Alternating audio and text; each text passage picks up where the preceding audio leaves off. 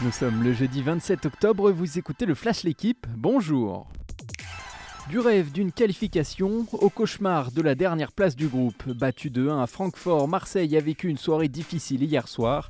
Alors qu'une victoire aurait pu les envoyer en huitième de finale, les Olympiens devront battre Tottenham pour espérer poursuivre leur route en Ligue des Champions. Une défaite au Vélodrome mardi prochain contre des Anglais qui joueront leur qualification et la première place du groupe les éliminerait de toute compétition européenne tous ces leviers activés l'été dernier pour finalement sortir dès la phase de poule. Comme la saison dernière, le FC Barcelone ne verra pas les huitièmes de finale de la Ligue des Champions.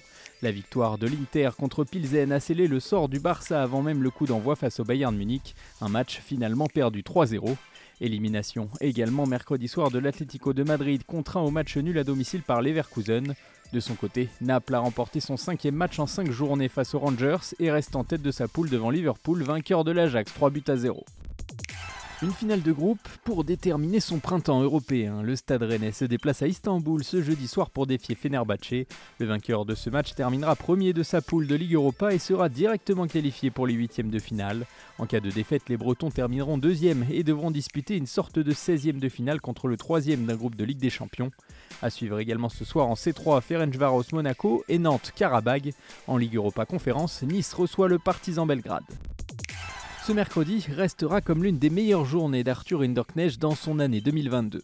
Le Français a d'abord obtenu une invitation pour disputer le Masters 1000 de Paris-Bercy la semaine prochaine. Il a ensuite décroché son billet pour jouer son premier quart de finale en ATP 500 grâce à sa victoire à Bâle contre Alex Molchan en 2-7. Cerise sur le gâteau, Rinderknecht devrait devenir lundi prochain le nouveau numéro 1 français au classement ATP. Merci d'avoir écouté le Flash l'équipe, bonne journée